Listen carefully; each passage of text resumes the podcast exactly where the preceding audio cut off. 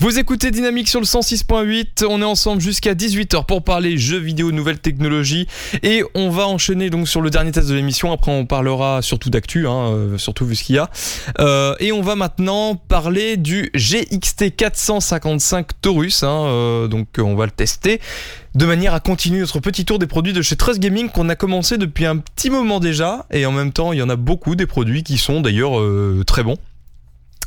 Euh, donc euh, le GXT 455 Taurus c'est un casque RGB vendu à 80 euros du moins sur le Amazon espagnol. Euh, puisqu'effectivement j'ai pas trouvé sur le Amazon français. Petit point négatif d'ailleurs par rapport à ça. Bon on va commencer directement avec le design. On est sur un casque qui a des écouteurs qui englobent l'oreille hein, et qui est donc assez massif mais très agréable à porter. Il n'offre pas pour autant une réduction de bruit assez poussé, hein. on entend à moitié ce qui se passe autour, mais on a quand même le mérite d'en avoir une. C'est vrai que c'est assez rare des casques qui ont une, une réduction de bruit euh, à l'intérieur. Concernant la solidité, le casque il est assez lourd, il est très plastique, mais il a des petites mousses autour des oreilles ainsi qu'à l'endroit où viendra se poser notre petite tête pour que ce soit assez reposant. Ensuite, concernant les matériaux, on a uniquement une seule partie métallique. Il s'agit euh, de l'arceau pour régler le casque à sa tête. Il est d'ailleurs très facilement réglable. On viendra pas donc peiner à le régler comme il faut. Au niveau de l'impression solidité, elle est là, mais pas trop. On a un casque qui est rigide, peut-être un peu trop, puisqu'effectivement au début le casque est très dur, mais au fur et à mesure d'utilisation, le plastique il ramollit un peu. Bon, c'est un assez bon point. Mais euh, ça fait un peu le genre de plastique euh, qui est dur, vous savez, mais qui peut casser d'un coup.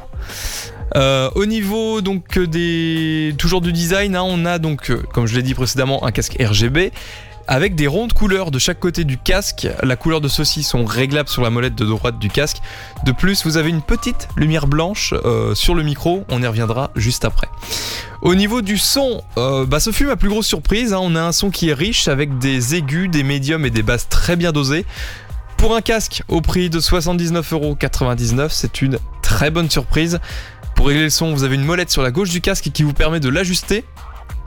Au niveau des connectiques, on est sur du jack 3 broches plus de l'USB. Donc on a un adaptateur jack 3 broches vers une connectique micro casque séparée. Euh, et l'USB sert euh, uniquement à alimenter le casque pour faire de la lumière de partout et pouvoir utiliser le bouton mute du micro. Bah justement, concernant la partie du micro, euh, vous allez entendre euh, cette partie directement avec le micro du casque. Je vous laisse écouter. Le micro maintenant, on a un son qui est clair et très propre. On a une réduction du bruit de fond qui est activé, c'est pas mal.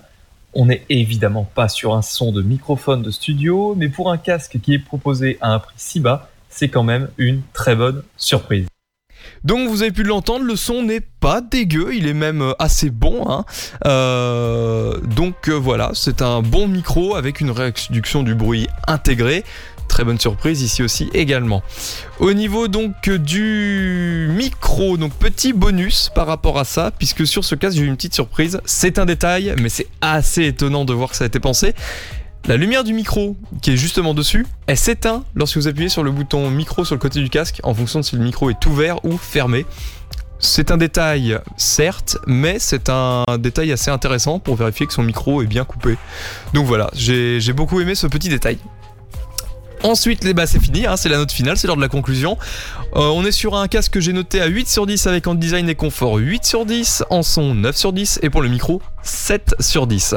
Donc ce casque est excellent surtout pour son prix, il est agréable à porter et ces quelques détails lumineux m'ont beaucoup plu. Je recommande vivement. Et euh, d'ailleurs au passage, hein, euh, on peut laisser des heures sur notre tête, ça nous fera pas mal. Voilà.